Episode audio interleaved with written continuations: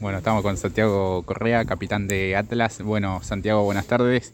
¿Cómo analizás este empate 1 a 1, la primera fecha del torneo clausura? Creo que, fuimos amplio ganadores del partido. En una jugada de un corner a ellos se le dio el empate, pero creo que fuimos superiores en todas las líneas. Lo atacamos todo el tiempo, le llegamos. Las más claras las tuvimos nosotros y bueno, ellos tuvieron la fortuna de, de hacer un gol ahí de rebote y llevarse un punto para Rosario.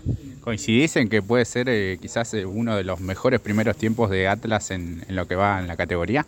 Sí, no, hemos tenido varios buenos primeros tiempos, el partido contra ellos también allá, hemos, hemos tenido lindos partidos en los primeros tiempos, pero sí, fue uno, uno de los mejores primeros tiempos que, metimos, creo que hicimos todo lo que, lo que venimos trabajando, lo que venimos practicando, así que no se nos dio triunfo, pero somos amplios amplio merecedores de, los tres puntos.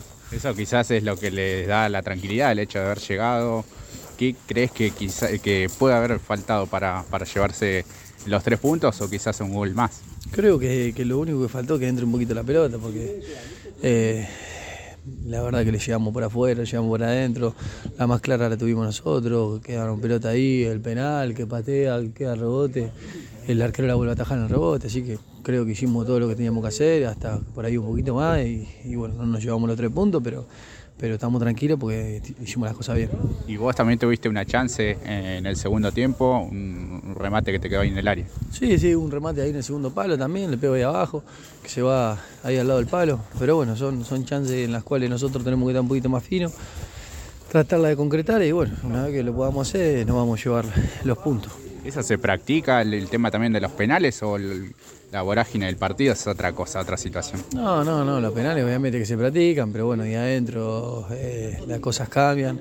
Así que bueno, eh, Luis es un gran jugador, lo ha demostrado el campeonato pasado, este partido también, pero bueno, tuvo la desgracia de errarle.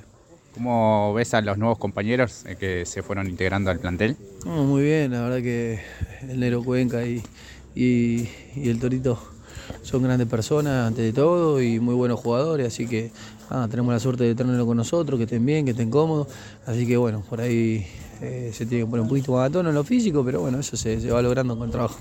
Bueno, hoy la cancha estuvo muy pesada, ¿cómo jugó eso también en lo, físico? Sí, que creo que sí, la cancha estuvo muy pesada, nosotros la verdad que somos un equipo en el cual eh, estamos muy bien físicamente, así que no, no, no lo sentimos, por, por momentos no lo sentimos.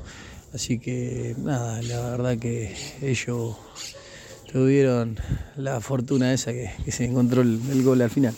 Bueno, Santi, ¿cómo se preparan ahora para la segunda fecha entre excursionistas? ¿Ya tienen la, experiencia de haber jugado también a cancha de césped sintético? ¿Eso es igual? ¿Complica?